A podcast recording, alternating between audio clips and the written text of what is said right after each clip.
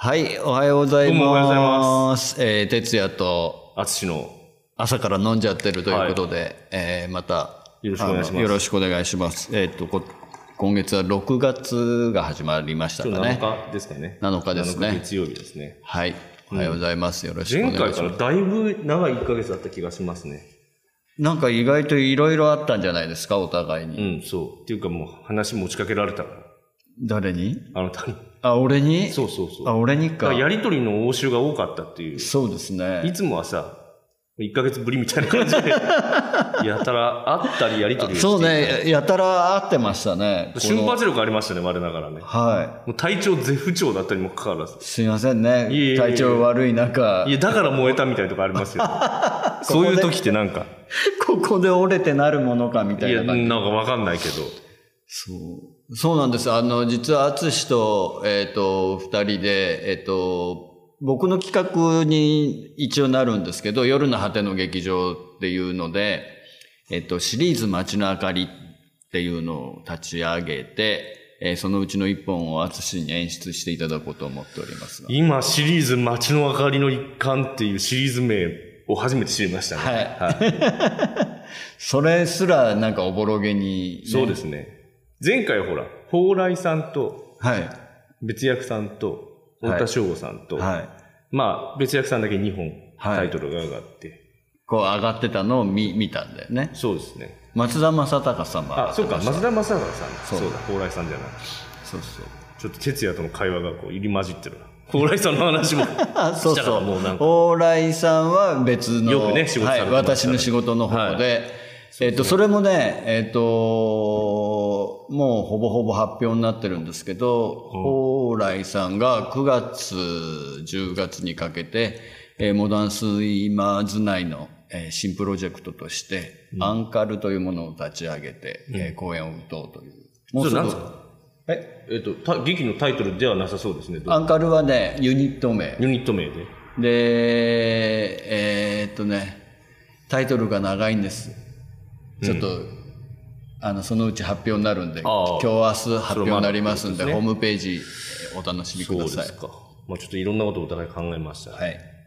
それがね、うん仕事としてあって、うん。淳もあるでしょ？もう発表できる段階ですか？何が？秋の劇団の方は。秋やるってことは決めてるんですけど、まだ、まあ10月半ばぐらいっていう、詳細はまだはいちょっと、唐積公演ね。はい。それやろうと思ってますけど。そうですね。はいろいろ。あ、小学生がね。今誰か入ってくるかのような音がしたけど、はい気のせいですかね？小学生が今、あの、通学してますね。そうなんです。で、そのうちの、えっ、と、僕の企画の一環として、えー、太田翔吾さん作のスミカうん。を、えー、淳に演出してもらって、うん。で、竜昇さんと浅野玲子さんに出ていただこううんと。いうことが決まって、今ここから伺いながら、あ、そこまで行っていいんだ、そこまで行っていいんだっていうことが。はい、もうはいこ,、これで、あの、全部発表していこうかとあ、そうですか。うん。ここで打ち合わせしちゃおうかなって。だいぶだから、前回行ってもらってから楽しかったですね、そういう意味ではね。お、本当ですか。もう、淳の行動力が面白すぎて、そうですか。ええ、演劇資料室行きましょうとかね。ああ、すごい正統派なは演劇指導室ってのがあるんですよ。神奈川県のね。そう青少年センターって、ここからほど近い、もみじ坂というところの上に。い。あそこね、罠があるんですよ。何ですか？朝やってないの。あそこ昼から？そう、平日ね、1時からなの。俺、俺結構早い朝方の人間だから、はふらっと行くと、やってねえじゃんとかと思って、なんか9時から空いてるかのような。そう、そういう施設に思えちゃうじゃないですか、はい勝手に。図書館朝9時から空いてんだろうみたいな。昼の1時からしか空いてないので、お気をつけください。あの、一方で夜10時まで、今はどうだろう？あ、今はね、8時までかな。そうかねそう。きょまあ、前以前ね、コロナ云々が取り沙汰される前ってのは10時までやってて。やってましたよね。だから、なんかね、あの、ある時なんか、埼玉芸術劇場で、はいあの、ちょっとした知り合いのこう、講演発表とか稽古場発表みたいなものを見たんですよ。でそれがなんかこう、イタリアの劇作家かな？あ、違うか、アメリカン劇場、あの、のもので、面白いな、台本読みたいなって思って、その時点から、その、は、8時ぐらいから、埼玉で8時ぐらい。うん、こっからなんか手に入んないかなって。でも、中、もう古本だしね、だってもうたまらんじゃんっそうそうそうて感じ。早く蹴りつけたいから。池袋行って、純駆動本店行ったらあるかなとか言ってね。あの、通常10時営業。ないんですよね。古い本だよ。古い本はないよね。もう、車で飛んで帰ってきたら、青少年センター間に合うなと思って。で、電話をかけたらあるって言うから。だからそこをコピー取りましたよ。飛ばしたんでしょ。飛ばしたっていうか、普通に結構夜だと。ついてたからね。法定速度で。順法精神強うい。ん、どう、どうだか。いやいや、ほんときっちり。きっちりと。ちり法定速度。法定速度。まあ、あのその場で読まないとね、熱いうちにね、こそう。その場で読まないと、やっぱり更新されてっちゃうんですよね。これやんなきゃってや、。そうだね。うんなんかやっぱりあの、今でしょと、本当にその通りだなって思う、うんまあそうですね。更新されちゃって、本当にだから、なんていうかな、短期記録、記憶だけで生きてるなって感じしますけど。だってさ、この間にこのスミカを3冊こうね、あの、バージョンが一応出版されてるものでね。そう、活字になってるものであんすよね3つあって、で、まあ昔あったあの、白水社から出てる進撃っていう雑誌ありますね。え進撃に乗って、その後、まあ上演されて単行本になって、これ事実書房から出ていると。ね太田さんの作品事実書房多いですけど。で、最終的に太田さんお亡くなりになる時に、まあご自身で編集されてった全テクスト集というですね、1万1000円からする、こう、体調が。今古本屋で1万7000円ぐらいですね。ああ。ねえ。ご縁があったんで、あの、欲しいなと思いますけどね。そうですね。一冊で豪華本網羅できるっていう。なかなかうん。いいですよね。今、ふっと思い出しましたね。はい。なんか山崎正和さんってお亡くなりになったおおはいはい。山崎さんがですね、あの、ある時、いつだっけな。2018年の3月とかかな。はい。彼のあの、実朝出版っていうですね、ああ、はい。台本やったことがあったんですよ。あ神奈川県の秦野市で。あ、あっちでなんか野外をそうです、そうです源実朝公ってほら、あのー鎌倉でね、鶴岡八幡宮で、あの、う大臣になる時かな。あの、除任式みたいな儀式で、あの、甥っ子に首を切られてしあまう。あ、はいはい、まはい。あ、ね、襲撃されて。だから、このままその権力闘争に、えー巻き込まれると、こう、死体を恥ずかしめられるというふううんに、うん。危惧した部下がですね、心ある部下が、あの、首を持ってですね、まあ、首という言い方はですね、見印を持って、あの、鎌言葉が出てくるんですね。佐賀、印そうそう、相模川を越えて、で、まあ当時、外の山奥だったと思うんですけど、秦野というはい。土地にこれをこう持って埋葬した。だから、実朝公見印塚ってのがあるんですよ。で、そこの前でその野外劇をやろうとはいはいはい。思って、だから地元の人たちにやや親しみがあるんですね。ゆゆゆかりのあるものを。ゆかりうん。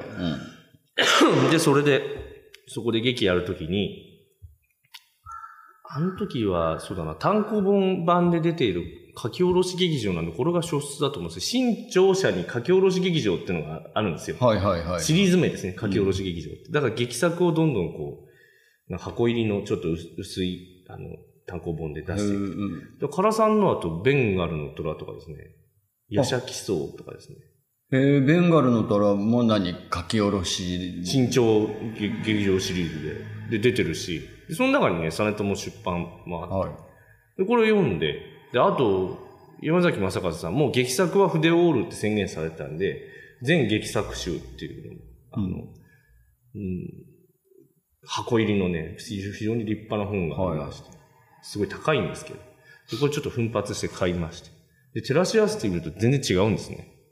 へえ。だいぶ書き換えられたなっていうふうに。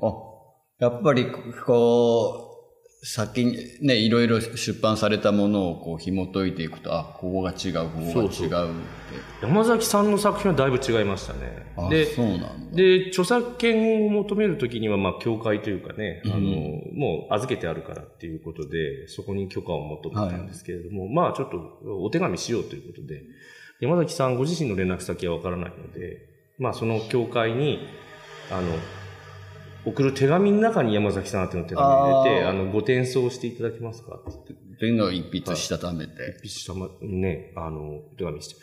そしたらですね、あの、ほどなくして、えー届きましたね。サントリー芸術文化財団の、はい。あの、養殖にやられたので、まあ、あ設立から関わってたんですよ、山崎さんは。あ、そうなんだ。兵庫だけじゃなくて。はでそこからですね、まあ、先生今、ちょっと体調思わしくないので、あの、お手紙、ご自身で書くことできないんですけど、そこの事務局の人が、その全集を送ってきてくれた。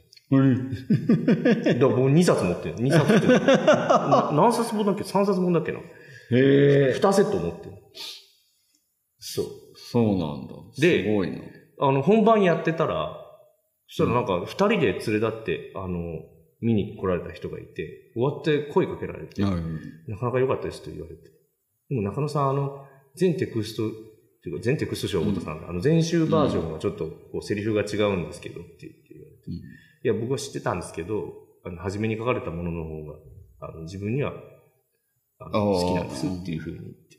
まあちょっとなんかこう、なんていうんですかね、見る側に優しすぎるんですね。上演を経て直されてったものっていうのは治治ったものっていうものがね。うんちょっと説明が増えすぎてるというかね。まあそんな経緯があって、まあ先頃お亡くなりになった時にね。だからその時だいぶまとめて本読んだんで。うんうん。でも、ありますよね。あの、それこそ、しあの、シリーズ街の明かりの中で、うん。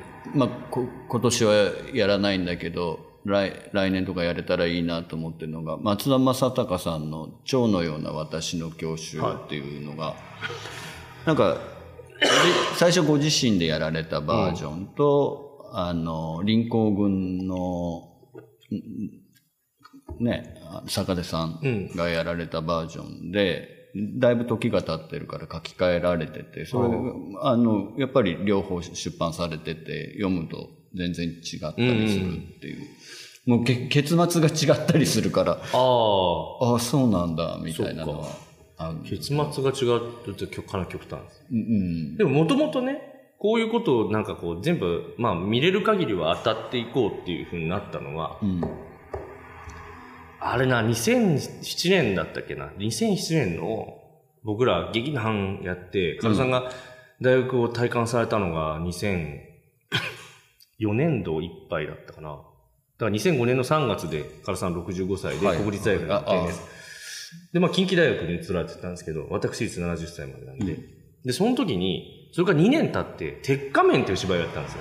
はい。カルさんが1972年の秋に初演された作う品で、んあの、有名な二戸物語ってね、ああ、ああ。不忍池で、はい。ああのの、大久保さんが。そうそう、大久保隆さんが、タンス持って机背負って出てくると。で、移動する職業安定所だと。はい。皆さんどうぞお下品にっていうセリフが、この秋公演、この秋の演目、なんでちょっとマイナーなんですけど、それを 僕ら上演してたら、昔の初演を見たお客さんが、はいはいはい。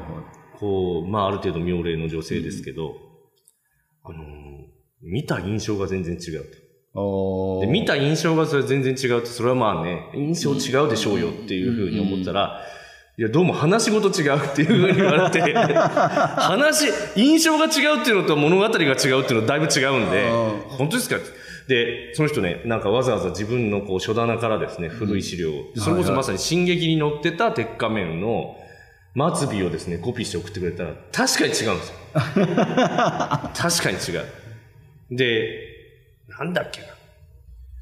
元々の台本では、そのヒロインが、っていうか、まあ、当時で言うとリレーセンさん、はいはいリーさんが刺される、最後にね。はい。最後の最後に刺されることになってるんだけど、なぜかその、上演を経て出版されたうん単行本版では、その悪役の唐さんが刺されることになってるんですよ。うわーとか言って。で、これヒロインに刺された方が絶対いいなと思って、うん劇全体がヒロイックあになるはいはい。で、これなんでこういう風にしたのかなって、まあいろいろ考えられますよ。リーさんが刺されたくないと言ったのかもしれないとか。あとやっぱり考えられるのは、カラさんが、あの、自分が刺された方が、あの、オーラスで 美味しいと思ったとか台 本上どう考えてもヒロイン刺された方がいいと思うんだけど。で、まあそのことがあって、うんこんなに書き換わるんだっていうふうに。そうね。か変わるよね。やっぱ上演のためにね。で、そう思いながら、つらつらその、まあ一番身近に接した、劇接している劇作家カラさんなので、カラさんのことを思い起こすと、うん。あの、まあ、その、かつてやったものを上演するときに書き換えるっていうことは往々にしてあるんですけど、それが何かこう反省点を生かしてとか、ご自身の、あとまあ時代に即して、で、こういうこう欲望の他にですね、はい。二通り、今現在にとか、かつてうまくいかなかったから、もうちょっとこれ言いづらいところがあるんですけど、うん。はい。言いづらいことを俺が劇作家なんだっていう、なんかこう、仕事しなきゃいけないっていう、なんか、自信満々でテキスト放り出せばいいんですけど、ん。まあ、生きてるわけだし、はいはい。ちょっとなんかカスタマイズしてやんないとなっていう、こう、相手に対するおもんばかりのような、まあ、ご自身の、なんかこう、仕事するぞっていう、なんかこう、ね、ね？って言われカスタマイズして。これ、ちょっと、書き換えたことによって、より複雑回帰になったんじゃないかなとか、あーあのーそういうパターンもあるんですよ。カラゼミがさ、立ち上がった頃の本を最近よ読んだんですよ。ああ、はいはい。あの立ち上がった経緯をね。経緯を、あの、は教授が、はいで、あなたがわんぱくだった頃の話。ワワンパ、うん。そんな。わんぱくだなーって思いながらこう、読んでたんですけど、うん。まあ、その中でもこう、唐さんの台本やって、うん当時唐さんがね、監修、監修でこうは入られて、うんで、あの、新曲を書いてくれ、歌詞を書いてくれたりとかっていうのが、そこでカスタマイズされてってるなみたいな。あ、そうですね。そああ動物園が消える日って演目ですけど、ええそれはね、唐さんの劇作の中で珍しく、劇中歌が一本もない。あ、そうなんだ。そういう台本だったんですね。まあ、強いて言うならば劇中歌ではなくて、あの、川口浩範さんが作詞した、はい。レインボーマンのテーマっていうのが、まあまあヒーローものですね。はい。流れたら山口百恵さんの歌が流れたりするっていうだけで、劇中歌がなかったんで、ほえ。唐さんとしてはちょっと書いてやろうっていうふうに思われたのかもしれないですね。うーん。そでもそう、そう、まあね、俺が読んだ本本の中では印象、あ、へえ、こうやって、あのー若い人たちのためにも、その場でね、こうテキスト書いていくんだなっていうのは思。ったんだけど。あ、もうもう一本あったわ。盲導犬っていう芝居も。ああ、はい。なんか、あそっちのこと語ってんじゃないかな、あの本は。盲導犬芝居で。それを唐さんご自身が多少書いたっていう、長原中也の、うんあの、翻訳したランボー、ランアルチューはいランボーはいはい。永遠っていう詩となんかご自身はいの言葉をドッキングさせたような、そういう劇中歌を一個書いて。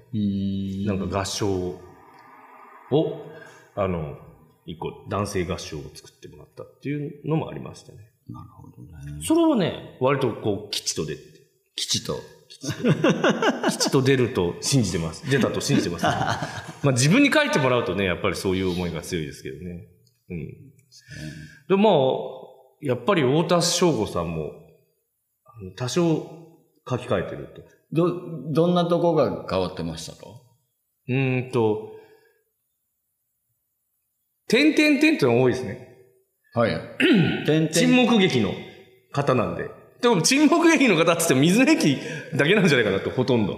そうね、水の駅の印象だけでものを。語っちゃう。僕周りに、その全テクスト集っていうのがあってってボンって出すじゃないですか。あえ？とか言って。セリフ書いてんですか？って、それは失礼だろうと思うんですけど。ね、セリフが愛らしかったりするよね。うんあの、こん今回取り上げてるスミカはすごく愛ら愛らしいなと思ったんですよね。老人のお話なんです、これ。ね。どんなお話ですか？男性が。男性だからがね。、まあ、あの、妻に先立たれた男性が、その、お今、旧の住処がですね、旧のお宅がは解体工事中であると。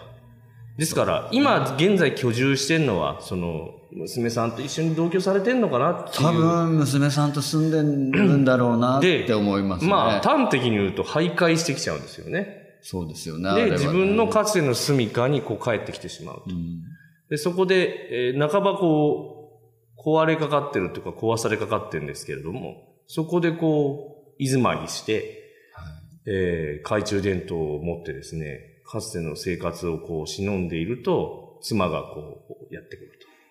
妻が現れちゃうんそうそう、ですね。亡き妻が現れると。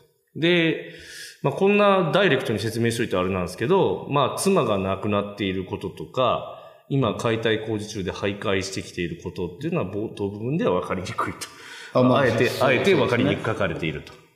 うんうん。で、そのうちにこう、そういう事実が明るみに出てきて、はい。で、書き換わったっていう、さっき言いかけたのは、点々点、んんとかっていう、ん？あいうえおの最後に、はい。50音の最後につく、ん？が、あの、ひらがなからカタカナになってるとかね。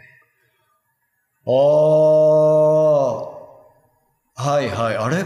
これ、カタカナだったっけって思ったのがあったんです うん。ももともとひらがなで進撃バージョンでは書いてたの。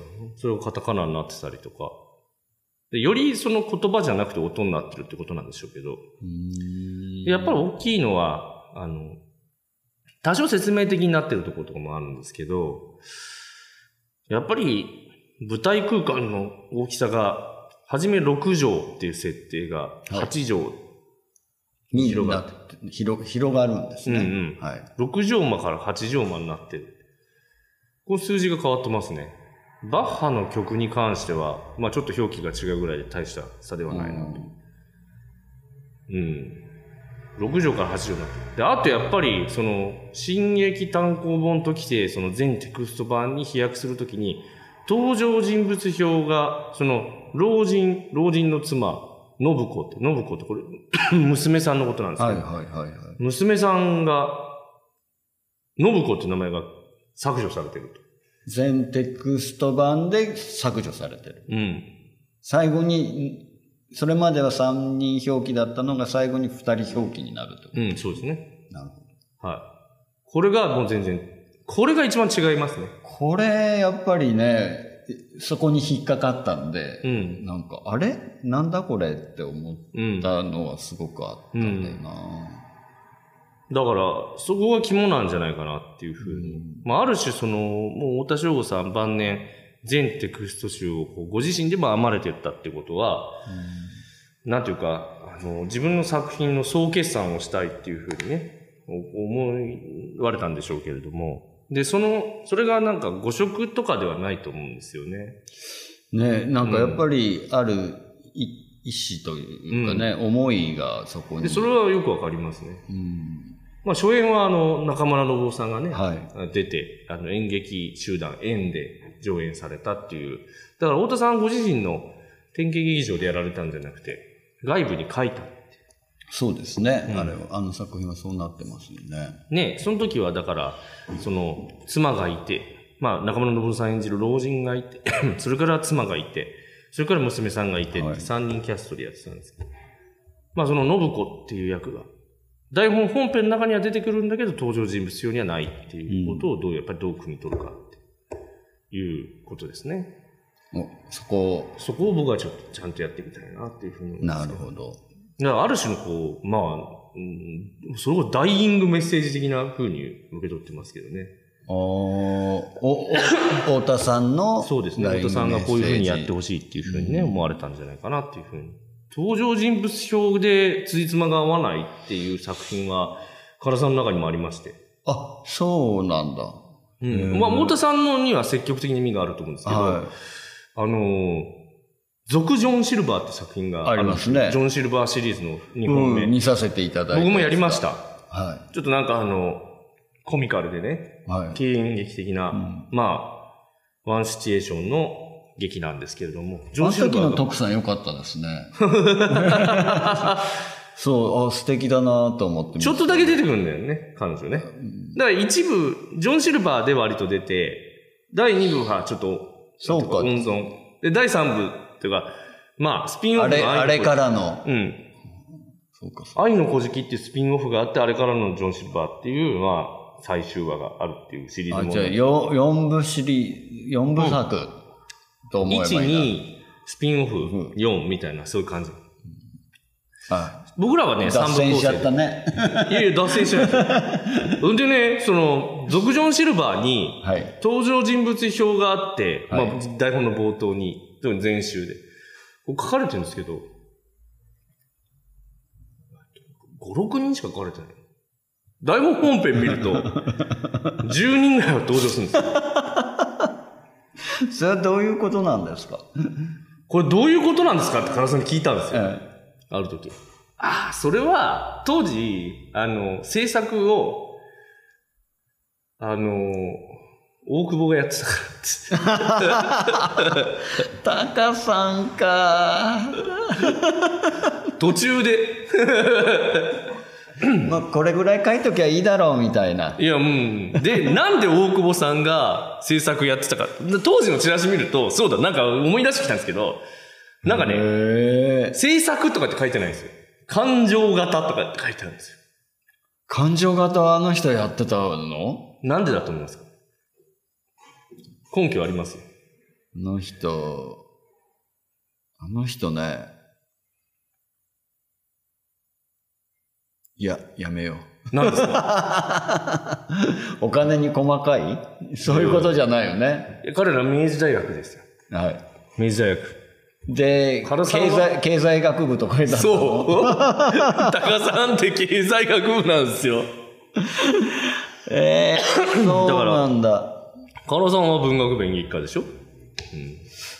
ああで、大久保は？経済学部だか。からら、お前は経済学部だから感情型って。この短絡。複雑そうに見えて単純。そうね。単純かと思いきや当然のように複雑。今度じゃあ経済の話聞いてみようかな。聞いてみてください。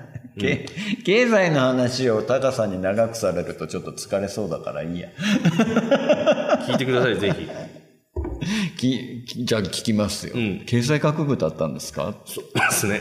で、感情型だったんですよね、って。えー新自由主義についてどう思いますか？ああ、それね、それを語られちゃうともう、うん。疲れちゃうから。うんうん。いやいや、でも感情型ですよ。えー感情型なんだけど、あの、感情だけじゃないですからね、制もう作実務になってたと。結果、ゾクジョン・シルバーの登場人物表が全く、あの、本編に出てくる人に満たないと。ここには太田さんのような何かメッセージはないっていう。もうま、まさに感情があってないみたいな。そうですねそういう状況な。わかりやすく揃ってないですからね。それちょっと面白いなと思って。だからね、なんていうかな、こ、ここにははい考えを巡らせるべき、こう、課題があるっていうものとそうじゃないものとかっていうのをちゃんと見分けていかないとよろしく。それ見分けるのは何かな？だからね、なんか自分から、自分としてはそこはちょっと違うんじゃないかみたいなことを、すごく深刻に考えてる人たちっていて、なんか、質問を受けたことがあって、はいはい。あのー、唐十郎の劇には、ええ初期唐十郎戯曲には、まあ、鏡とね、はい。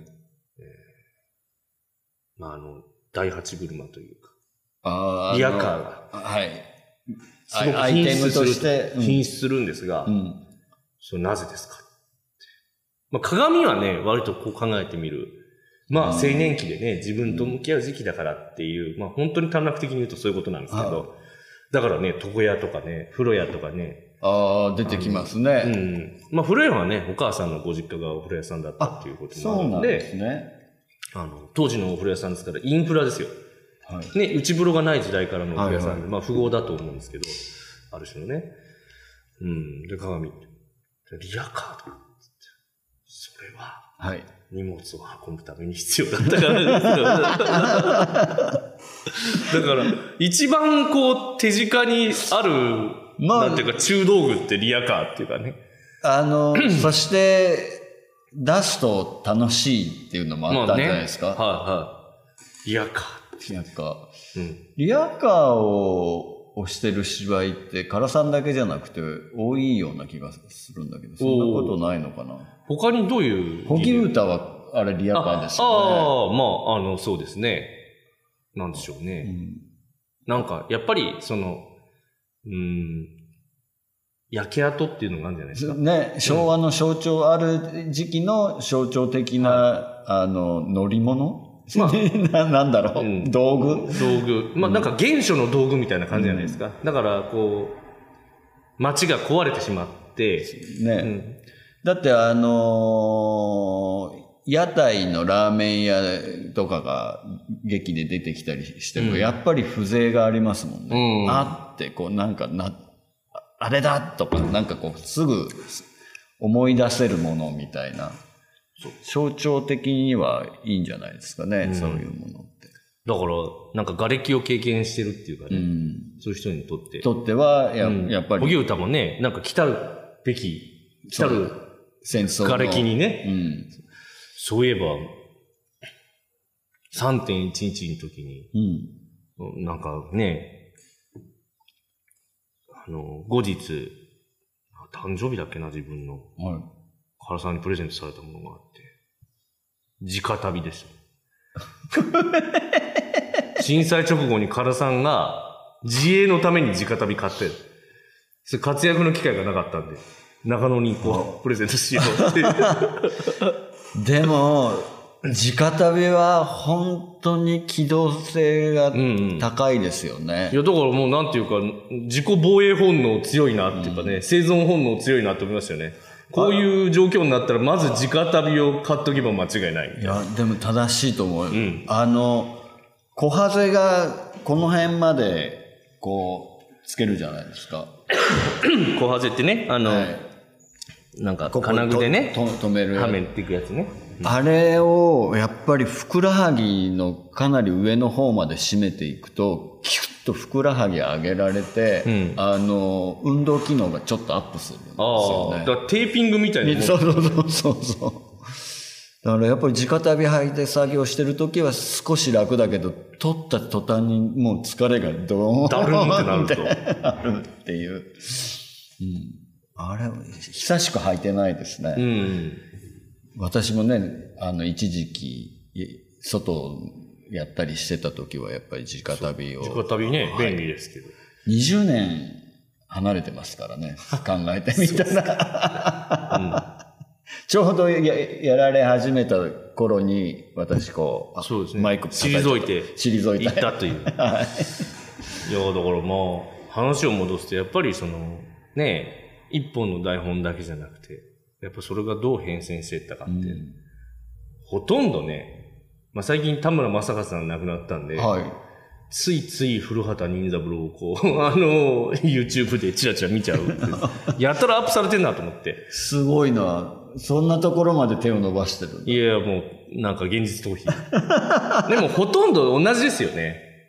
その、要するに、ああの構成が一緒だもんね。こうあ構成なんじゃなくて、要するに、人は、何か考えがあって、変更をしたり、うん事実をこう、ねじ曲げを、ねじ曲げてるわけじゃないんですけど、改善しようとしたりうんすると。で、大事なのはそれぞれの結果じゃなくて、何考えてそれをしたかっていうことですよね。そ、それが、なんていうか、それを考えるのが面白い。で、それを紐解くっていうそうですね。話だもんね。何考えてこう書いたかなっていうふうに、あの考えるのが面白い。その人。うん。た本当楽しそうだもんね。ぎ戯曲の話してる時、うん。戯曲って読む、言うの？台本っていうの？どあ、それはどっっちでも。ただなぜか脚本とは言わないですよね。ち脚本とは言わないんだ。脚本っては言わないですね。脚本に対するイメージがなんかよろしくないの？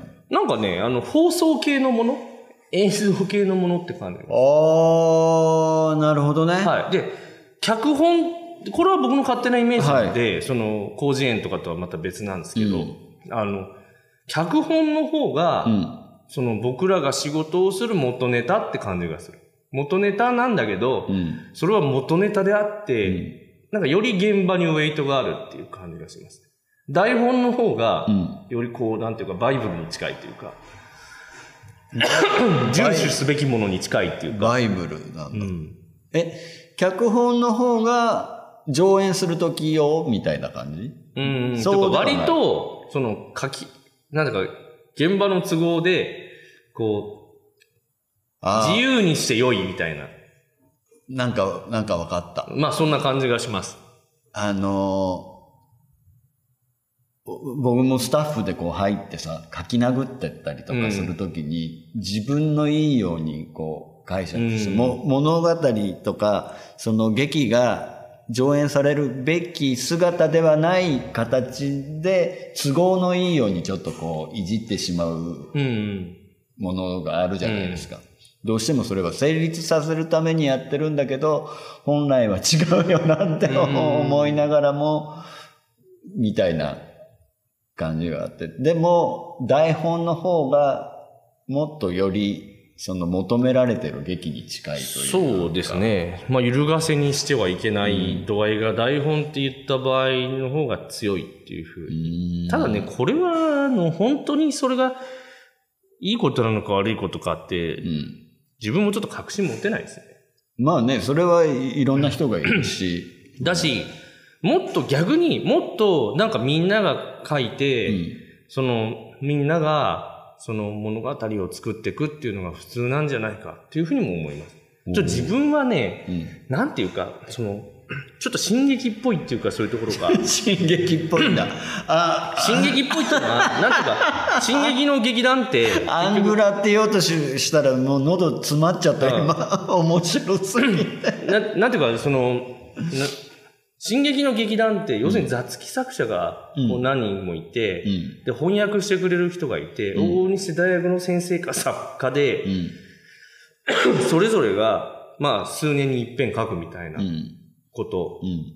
で、で、その、唐さんたち以降ですよね、コンスタントに半年に一本ずつ書いていくとか、うんまあ別役さんが最も多作だと思うんですけど、はいはいで、書いて書いて書いていくっていう風にして。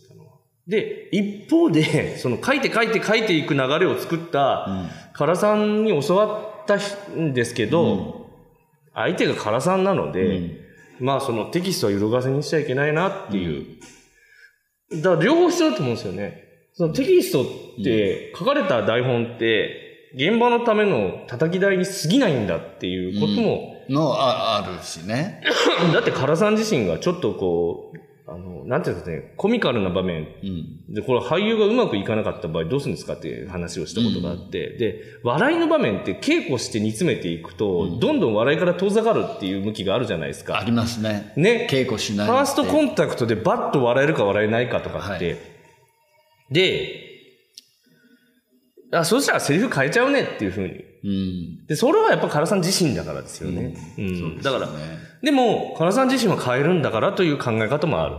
うん。だから、その、まあ、みんなが書いて、まあ、どんどんやってったらいいやっていう思いもある。まあ、ちょっとでも、あの、自分にとって、なんていうか、書く人に対する、なんていうかね、あの、リスペクトってのは非常に強いですね。なんか選ばれた人だって。で、逆にどっか、この選ばれた人でなければ、台本を書いてはならないっていう、なんかこう、ちょっとこう、厳粛なね、あこう、聖域のような、あの、考えはありますね。あ。まだもう、これから先も書く予定はないの？自分はその台本書くっていうのはないないですね。その、いずれ書くんでしょって言われ続けて、学生時代から、うん書きたいっていう欲望がほとんどないですね。あ 書き物してるのは楽しいですよ。その、こういうね、何があったっていう。でもそれもどっちかっていうとメッセンジャー的で、あ。うん。なんていうか、自分の表現として書いてあるっていうよりも、あることをちゃんと伝えるために書くっていううん風になりましたね。うん。特になりました。どうやったら伝わるんだろうっていう。だから、こう、例えば虹がね、うん。虹があるじゃないですか。あの、にレインボ雨ーレインボーが。うんであれって赤と黄緑青藍紫って言ってるけど、うん全然7色じゃないですよね。ああ、はい。地域によっては4に2色とかいう 地域もあるしね。で、で、あの、色鉛筆が120色とかあるように、虹だって細分化して、こう、色に名前つけていけばつけていくほど何色って上がっていくわけじゃないですか。自分はやっぱり日本語覚えてってるから、その、今の自分の状態っていう説明する、こう、色鉛筆が7色ではないわけですよね、もうね。ああ、もっとはるかにこう、多い。うんで、これ当てはめたら自分の状態とか他人の状態とか説明するのにしっくりくるなっていうのを当てに行くだけって感じです。うん、だから、その表、表現としてうん。な何かを盛るためにこう、なんか言葉があるんじゃないっていう考えを持ってますけど。ああ、だから余計なことしない方がいいなって。なんか日々日々ね、そのブログとか書くし、メールも書くし、うん。文章に溢れて生きてますけどね。今こう喋ってることもそうですね。じゃあちょっと沈黙しますか。なんで？いや、ちょっと持ってないかなとかさ、心配になっちゃってさ。いや、でもそんな気取ってないと思いますけどね、僕らはね。そう。そうね。お、だからそういうふうに、こう、すごく選ばれた人の営みなんじゃないかなっていう感じはしますね。なるほど。うん。そんなこんなで、もう、あと数分で お時間になるんですけど、まあ、淳とかやってね、あのー横浜で出会って、それが縁で、去年の7月からやってるの、これ8月か。8月からこんな配信をやらせてもらって、で、今日で10回目なんだけど、だから配信始めて10ヶ月ぐらい経つと、またなんか新しい動きが出てくるみたいな。うんそれは俺の中でも楽しくてね、なんか、そう。これがね、一応今、8月、お盆の時期に、えっ、と、上演しようと思ってます。